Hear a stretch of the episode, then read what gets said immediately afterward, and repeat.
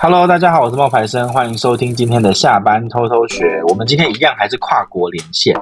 我们今天要谈的主题呢.是一个最近蛮大的新闻呢，不知道你知不知道？你说说我听听看。就是黄子佼跟天下杂志的那个新闻啊，你知道发生什么事吗？我不知道怎么了，但是我昨天有看到，就是 FB 的那种新闻标题，直接写什么“天下杂志公开道歉”，但我不知道他到底是怎么了。对对对嗯、你不知道？那我跟你讲发生了什么事情好了。好。对，因为这些是业内的，就是这个是业内的内幕。因为就是我之前有做过那个社群的，就我之前有做过媒体的社群顾问。对，嗯，嗯，所以呢，就是这件事情，我能够理解到底发生了什么事情。那我会站在媒体跟黄子佼的角度这两边来讲。好，那我就是网友。嗯，对你，如果你有什么不懂的，你有什么八卦，或者你有什么不理解想要问，你可以跟我说。那我们今天就是新闻名嘴。那你先跟我讲一下，为什么要道歉？到底怎么了？他们是有合作什么内容，然后破局了是吗？呃，应该是说，过去四年来，黄子佼呢，应该是每一个月会在《天下》杂志写一个专栏。嗯，然后那每就是写专栏嘛。那写专栏的话呢，呃，一般来说就是黄子佼给他的稿子，《天下》杂志呢就会就会刊出来刊用，就是拿出来用。那他《天下》杂志是付费的，嗯，《天下》杂志是付费的。那个稿件多少钱？我们等一下再讲。那总而言之呢，为什么黄子佼不开心？是因为他的专栏的文章在没有经过通知的情况之下被任意的篡改，他就觉得心灰意冷，就就是他就觉得有点不开心了。改内容哦，改内容跟标题都被改，内容跟标题都改啊，都会被改啊。其实可是那不是专栏吗？不是找他来写的东西吗？对，可是。改的话，意思就是说，嗯，比如我今天给了晶晶一篇文章，那这篇文章写的是对新加坡的看法，嗯、然后这篇新加坡的文章里面可能有一句提到说，嗯，哦，新加坡的人种真的很多，然后就就是重点不是在这里，就我我可能只是讲一句新加坡的人种真的很多，然后它的标题可能就会被改成，嗯、就是被媒体就会为了要让它有。冲突感跟耸动性，他可能就会说：“冒牌生嫌弃新加坡人种真的很多。”哦，他为了让他的点阅，他会对他会他会要他，因为这可能不并不是黄子佼发这篇文章的本意，他并没有要煽动什么，嗯、他并没有要让大家就是去呃有争议什么东西，对啊，嗯、对啊，那，那应该要道歉，没错啊。如果已经被扭曲了，或者是。没有经过他的同意去改的话，感觉上真的是蛮不尊重哦。对，也不知道为什么这样还要找他来写。那那个编辑自己写也也一样吗？不是吗？不一样啊，因为因为因为没有黄子佼的名字啊，所以他们是为了他的名字。有一些话天下杂志不能说，但黄子佼能说啊。哦、黄子观点不一样啊，对啊。是，只是当在追求点阅率的时候，新闻媒体可能会就是呃特别的去调整这些内容啊。懂了。嗯，然后黄子佼就决定他，因为他不满意他被改文章嘛。那天下杂志呢，嗯、就是嗯，他一开始呢是就已经在，因为他一开始就在他的 FB 喊话说，哦，我我不要再跟你们合作了，然后我要你请你们就是下架我的文章，然后。我希我他有他有一些诉求嘛，希望人家下架他的文章，他会捐出稿费，然后他不会再跟天下合作。那他捐的稿费是六位数，那二十篇专栏的稿费，他这样然后就不合作了？对，他就不满意，他就觉得你改我的文章，然后屡屡屡说不听，就是。所以意思是说，这四年来合作，这并不是第一次发生，那可能这一次的，就是改改法。可能已经偏离他本意太多，所以他才会在脸书上喊话，是这样吗？那因为后来黄子佼有出席那个李心洁，就他要主持李心洁的记者会，然后媒体就有问他说：“嗯、那你那你们后来怎么处理？”那因为那个《天下》杂志的总编辑陈一山、嗯、就到了那个黄子佼的脸书留言说，想要跟那个佼哥联络，然后呢，嗯、希望可以见个面，然后沟通这样子。可是黄子佼说，因为我的行程到很晚，所以这种，嗯，就是他认为这也不是第一次了，然后他也不是唯一一个遇到这样状况的人，那他希望透过他的这个动作去，嗯嗯，有一点点改变，他说他觉得重点就是一个通知，然后他很热爱写东西，嗯、他再累也会在高铁上面录音，然后推敲出每一句，嗯、每一个字都是他的心血，嗯、改没有问题，可以协调。那比如说之前有一些人会决定，呃，会有一些单位会说哦要有字数的限制，那他嗯。明确告知之后，他都会遵守。他觉得他不喜欢的是那个编辑，不是总编辑哦，是跟黄子佼联络的那个编辑会直接改文章，而且也没有通知。啊，所以是那个编辑的问题呀，听起来。可是天下杂志就说这个编辑是新人，所以他不晓得这个流程，然后就反正就是有点把那个过错推给这个编辑啦。但我因为听起来好像有点给衰的感觉。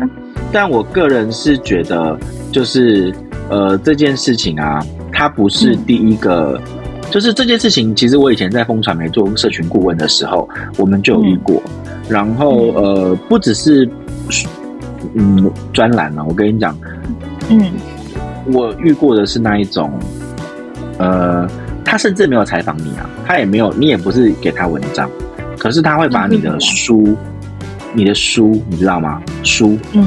怎么样？我我不是说我我比如说我出书，我有写作，对不对？那我出书写作的时候，我会我我会我们会提供杂志所谓的专栏的，呃，不是，我们会提供杂志书的内容。嗯。然后如果这个杂志喜欢你的文章，他就会刊载。嗯。那在这个时候，他们用的那个标题就不是你的标题。嗯。而是因为那变成他们专栏专栏内的东西了，是吗？不是专栏，就是比如说好了，呃，我一开始出一本书叫做《海贼王教我的五十件事》，然后那个时候呢，呃，我的文章上了商业周刊，那网友就会说啊，这是冒牌生上商周，冒牌生被商周采访，其实不是。嗯是冒牌生提供了新书的五篇内容，然后给了商周，然后商周的编辑呢觉得，哎，这个文章他们觉得有话题或者觉得不错，他们刊载出来了。可是刊载出来的时候呢，他是会直接改变你的标题的。哦，那篇文章你提供文章的标题，我但他会留作者是你。对，然后他会把它刊载出来。可是当他刊载出来之后呢，它其实是这个这种类型的东西叫书斋，对不对？嗯嗯。可是他们现在就会把它变得很像专栏，而且读者也根本不知道。哦，那他们你你你提供了之后，他们会有人跟你联络吗？还是不会？你提供之后，剩下他们要怎么做？不会，他们他不会跟你联络，他不会跟你联络，而且他们会不会用你也不知道，因为他们每一天收到的稿子量非常的多。了解。你想想看，台湾一个月，如果这个月如果有六百本新书，他们就会收到六百个资料，哎，然后他会从这里面去挑啊，对啊，嗯嗯嗯，所以他们平常的阅读量 也是很大，要来筛选这些稿件，所以他们不一定会在，就是一般来说是不会啊，不会再有一个工具跟你联络说，哎，我觉得看得不错，那我们决定要刊登了什么之类的，不会有这件事情。如果是书斋的话是不太会，但是如果是投稿的话就会。因为都会分投稿跟书摘，还有专栏不一样。嗯嗯嗯嗯，不是在那个媒体主动邀稿，那当然就要那就会有一个通知的动作嘛。哎，我们觉得你写的很好，想要跟你合作。像我之前就跟那个呃香港的《东方日报》就有合作，然后就有一个一篇文章，可能就会给一个稿酬，然后呃写爱情的那种专栏啊，或者是写回复网友的爱情提问的这种东西。嗯嗯，对，然后他就会那种那种就是我出了文章，他们也不会改，然后就会直接上，因为他们认为这是我给你，就是这个是一个基本的尊重吧。可是因为后来在媒体的产业里面，嗯、大家会要去争那个点阅率，所以在脸书上面现在已经变成说每一条都是头条。嗯，以前以前如果是杂志的话，或者是、嗯、如果是杂志或者是那一种呃。报纸，那它就只有封面重要啊，嗯嗯，嗯，内文不重要啊，因为内文是要翻开才会看得到，要付钱才可以去看的东西。可是现在已经变成了是先阅读还不一定会付费，以前是先付费后阅读。那所以说每一则贴文，他们为了要抢占那个广告的曝光，他们就会去让你的标题变得更耸动。嗯，对，所以其实改标这件事情在业界说真的啦是很常见的。这是潜规则吗？行业潜规则可以这么说，可以这么说。呃，我必须还要再讲一件事情是，是因为黄子佼今天是很红，所以他写出来的东西才会是、嗯、才会被人家就是才会被才会有这样子的效果。嗯、可是可是说真的，呃，嗯、一般的那种小作者，包含像我，我不太会去讲说改了我的标题，然后不尊重我什么的，因为就算你讲了。人家要不要下这个价？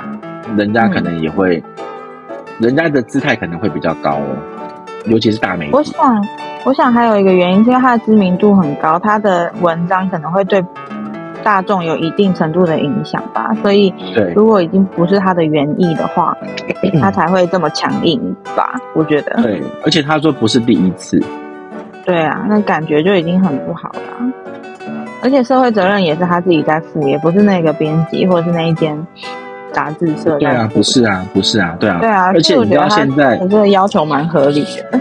而且你知道现在的状况是这样子，就是怎么了？比如说我，比如说我刚刚讲的那一个新闻啊，比如说像我刚刚说的那个新闻，嗯、呃，我讲一个我真实发生在我自己身上的，好的，呃，有一次就是我去接受媒体的采访，然后那个媒体就问我说。嗯怎么样看那个二十二 K？就是那个时候，大概二零一三、一四年的时候，有一些人会领二十二 K。流行，嗯，对，流行这件事情。他就问我说：“怎么看这件事情？”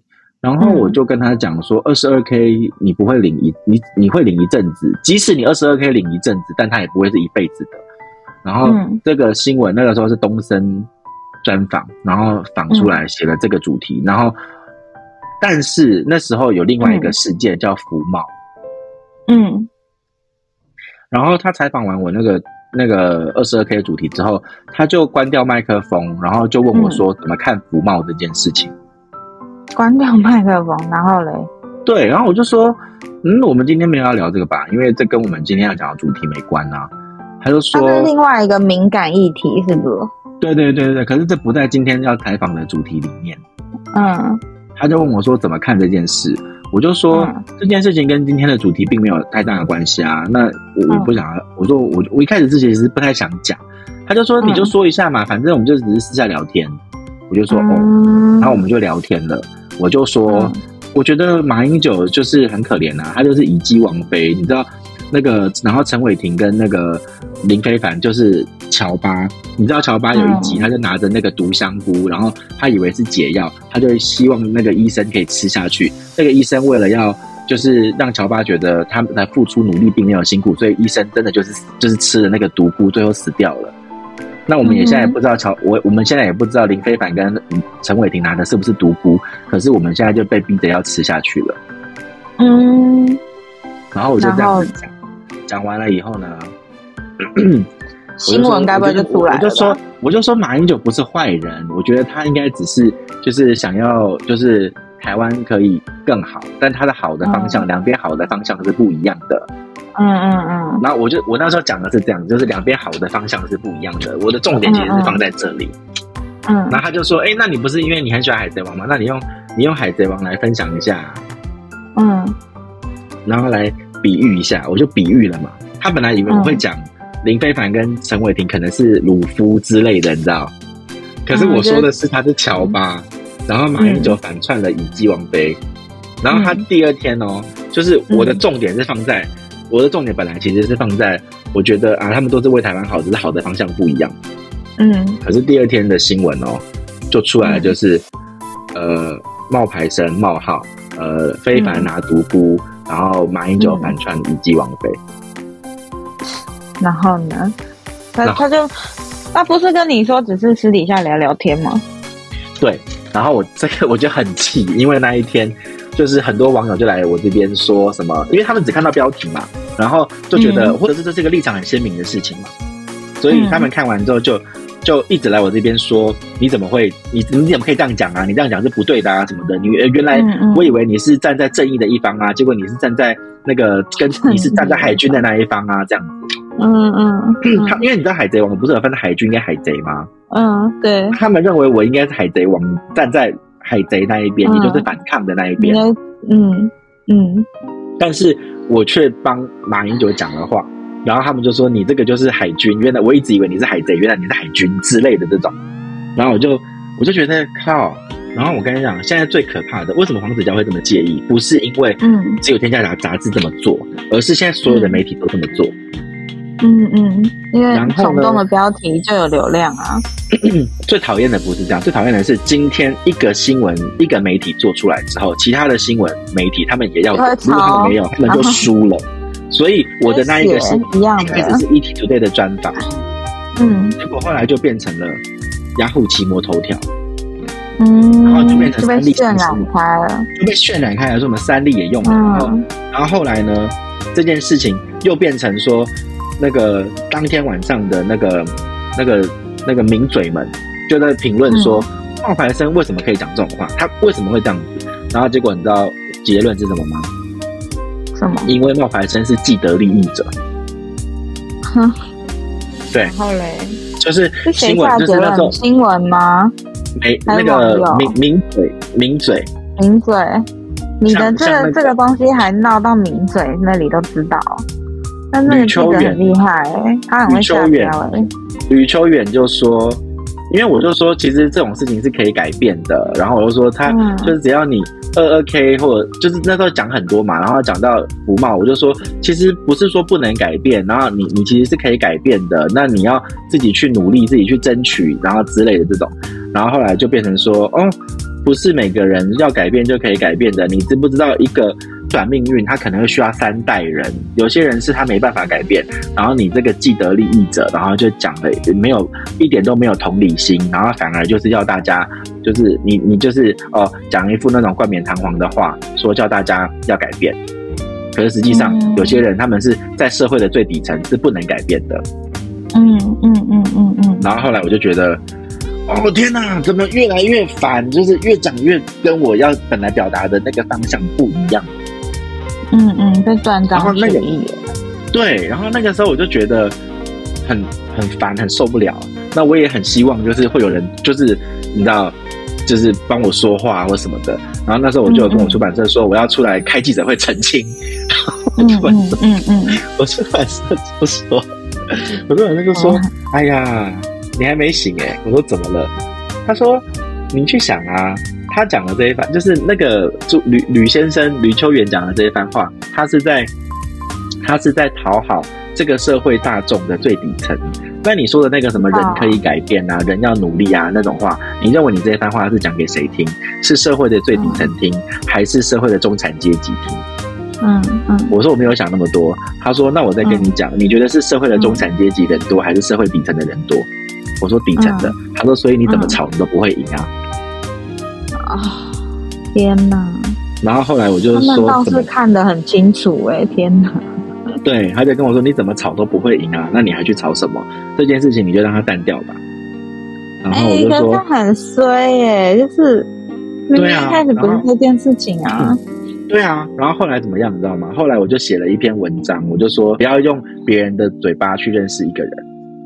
然后我就跟我的粉丝们说，嗯、其实你们知道我我是一个什么样子的人，然后我我我的我我我我平常分享的内容是什么？那你们如果因为呃这一件事情，然后会觉得说哦我做的不好怎么的，那你们就就退吧，我也无所谓。好衰哦，就有点，我就有点破罐子破摔了，你知道后来，结果后来这样讲，这个真的是哎无妄之灾耶，听起来。对啊，但是讲完之后，反而粉丝逆势上涨。为什么？他们就觉得，对啊，你不是这样子的人，然后我们在捍卫你啊。有些人就是有些时候会变成，哦哦哦对啊。那还好有遇到这样子的粉丝。啊、那你刚刚说的那个黄子佼的事件啊，他们、哦、他们有后续吗？哦、就是他在脸书上不是严正抗议，然后嘞，然后后来就是天下杂志就下架所有黄子佼的文章啊。哦，真的下架了。对啊，就是你现在点进去里面，对啊，就合作宗旨。因为本来天下杂志的做法是希望可以互相的了解，然后明白黄子佼的诉求，然后呢，就是可能去跟他道歉，然后最后就是，嗯，好啦，佼哥你就继续写啦，不好意思啦，不要这样子啊什么的。然后黄子佼就说我没时间。不是有人一直要找他吗？就是总编辑啊。然后黄子佼说我没时间。其实我觉得总编辑为什么会找他，是因为这件事情已经变成了一个公关危机。对啊，因为我刚本来想说，哎，这不是只是那个编辑的事吗？为什么变成是天下杂志要出来？因为黄子佼把这件事情公开在粉丝专业。嗯，对，就变成是这间公司的事了。对，然后这间公司的这事情出来之后，嗯、那就变成粉，就变成说天，他们网友就认为天下杂志道歉的太慢，然后是目前只有一个当事人，而且话说的很绝，可是其实。还有其他专栏作家也有反映同样的状况吗？如果有的话，那是不是就是雪上加霜？然后他们他们认为总编辑没有担当，因为总编辑没有去呃承担这个责任，而是说是因为窗口异动。嗯。然后还有说，那如果黄子佼是一个没有影响力的人，没有主动公开说，嗯、你们还会道歉吗？当然不会啊！某某在想什么？嗯，那么天真。对，就跟你刚刚说的你的你的故事一样。对啊，我的出版社叫我忍下来啊。就说啊，算了啦，你不会赢的啦，这种嘛。然后我就觉得、啊、算了。可是我觉得那是嗯个性的问题，因为我第一次发生这种类型的事情的时候，我的、嗯、我的我的我的那时候的商周其实是跟我说，你就出来解释啊，你就出来讲啊。嗯嗯嗯嗯，对，就然后后来我就觉得嗯，但是出来讲好像跟我就是想要的，就是我觉得出来讲会让这件事情越吵，然后越烦。那我不想要烦，嗯、所以我就没有继续去吵。嗯、对，嗯嗯嗯嗯，对，因为对于很多的媒体来说，他们是希望你一直吵的。对啊，因为这样他们就有新闻可以一直写啊，每天都可以追进度啊。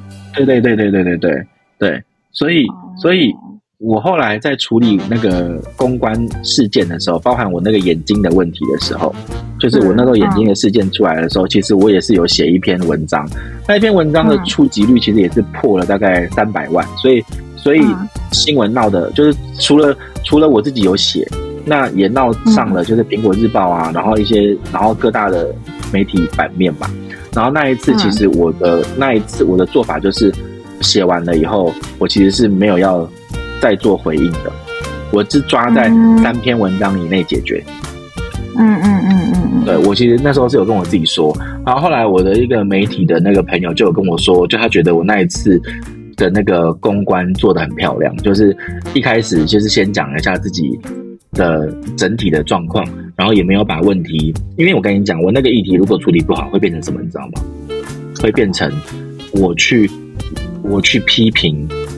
医护人员不用心哦，对，然后医护人员就会觉得他们对，然后医护人员就会认为自己很委屈，他们就会来跟你说：“哦，你不能这样讲啊，你不能一竿子打翻一条船啊，不是你怎样怎样讲。”可是我觉得那些医护人员就是他们有他们的立场。嗯、那我当然我的重点不是放在医护人员。